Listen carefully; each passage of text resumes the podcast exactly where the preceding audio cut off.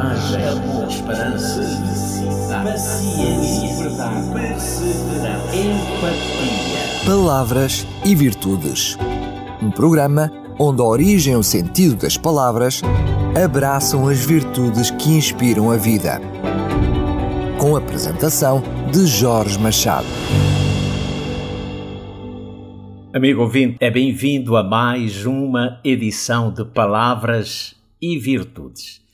Apenas alguns minutos de reflexão e hoje para falar-lhe de uma palavra que encerra no seu significado aquilo que de mais precioso todos temos. A palavra que escolhi para a nossa reflexão é vida.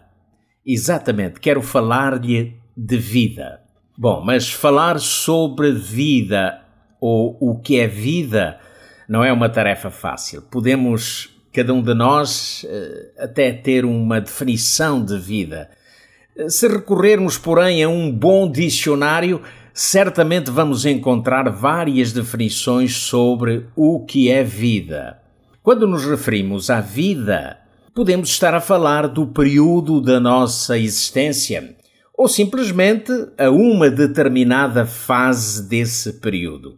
Podemos ainda estar a referir-nos ao nosso modo de viver, a um tipo de comportamento, mas também podemos referir-nos a uma ocupação, ou seja, à nossa profissão como modo de vida. Pode-se ainda pensar em vida como essência, fundamento ou causa. Podemos ir tão longe que vida pode ser referida como uma biografia ou a história de alguém. Bom, não há muito a dizer sobre a origem da palavra vida. O que sabemos é que essa palavra na língua portuguesa teve a sua origem no latim, aliás, como a grande maioria das palavras que usamos. Há ainda quem afirme que a própria palavra latina vita nasceu de uma expressão indo-europeia. Bom, seja como for, não me vou deter sobre a análise etimológica da palavra. Vamos sim referir alguns aspectos sobre aquilo que consideramos de maior importância quando se fala de vida.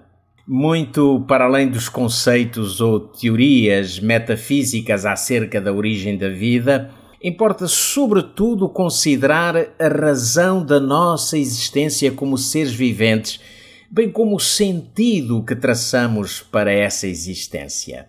Partindo então do princípio criacionista acerca da vida humana, o qual está narrado de forma cronológica no mais antigo registro que o homem conhece, o livro de Gênesis das Sagradas Escrituras, vamos constatar que a primeira de todas as dádivas de Deus ao homem foi a vida.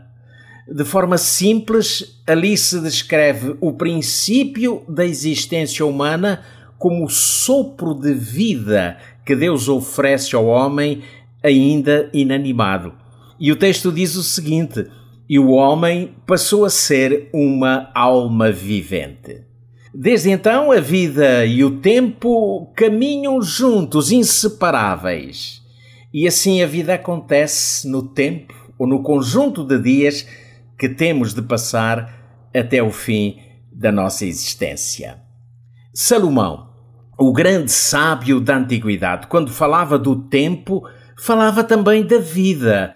E num dos seus mais conhecidos escritos, o livro de Eclesiastes, ele diz: tudo tem o seu tempo determinado e há, e há tempo para todo o propósito debaixo do céu. Há tempo de nascer e tempo de morrer. Salomão, ao referir-se ao propósito da vida, ele fala em primeiro lugar dos dois extremos da existência humana: o tempo de nascer e o tempo de morrer. Entre esses dois extremos existe uma linha de tempo que não é mais do que a nossa existência. O que fazer com esse tempo de existência depende essencialmente das nossas escolhas e do sentido que damos à nossa vida. No fundo, o que o grande sábio nos quer ensinar é que aquele que nos deu o sopro de vida não irá escolher por nós, mas deu-nos os meios essenciais para fazermos as nossas escolhas. Para além da dádiva suprema da vida, Deus criou-nos também suficientemente livres e racionais. Então, impõe-se como coerente a grande questão: qual é o sentido da minha vida? É sem dúvida uma questão muito pessoal, mas que nenhum de nós está impedido de a fazer e que até é razoável e necessária. Saber por onde vamos, sim, saber por onde vamos é mais importante do que saber para onde vamos. É, é bom caminharmos com objetivo quanto ao futuro, mas é essencial saber caminhar para o alcançar. Voltamos então à sabedoria de Salomão. Quando refletia sobre a existência como um caminhar no tempo, ele dizia: Há caminho que ao homem parece direito, mas o fim dele são os caminhos da morte. Amigo ouvinte, já imaginou alguém pensar que segue na direção correta, mas que em algum tempo descobre que afinal precisa de mudar de direção? Quantos hoje seguem em sentido contrário, numa autêntica contramão em plena estrada da sua existência? Mas afinal, Bom, afinal, eh, como saber se vou ou não na direção certa? Como descobrir o melhor sentido para a vida? Mais sábio que Salomão é sem dúvida aquele que nos trouxe à existência. Aquele que no princípio de todas as coisas era o Verbo que estava com Deus e que era Deus. Eu estou a referir-me naturalmente a Jesus Cristo. Ele próprio nos indica o caminho mas não um caminho qualquer, o caminho para a vida plena. E é Ele quem nos diz: Eu vim para que tenham vida e a tenham em abundância. Vida em abundância é a dádiva de Jesus. É mais do que simplesmente o período ou dias da nossa existência terrena. A vida em abundância da qual Cristo falou está ligada à sua suficiência no que diz respeito à nossa salvação. Sua obra é perfeita e indispensável nas nossas vidas. Cristo aponta-nos como objetivo alcançar uma outra dimensão de vida quando afirmava: Eu sou o caminho, a verdade e a vida. Ninguém pode vir ao Pai senão por mim. Três significativas palavras: caminho, verdade e vida. Cristo é o caminho para o Pai, porque Ele é a verdade e a vida.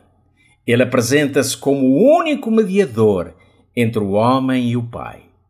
Pela sua morte e ressurreição, garante-nos hoje a possibilidade de um dia podermos estar junto ao Pai em seu reino celestial, desfrutando de uma nova vida, cujos dias são incontáveis, porque o tempo é eterno. E é assim que hoje pomos um ponto final neste tempo de reflexão, onde as palavras e virtudes se abraçam. Foi muito bom estar consigo. Marcamos novo encontro muito em breve. Até lá, deixo-lhe o meu sincero abraço. Coragem, esperança, paciência, perseverança, empatia. Palavras e virtudes.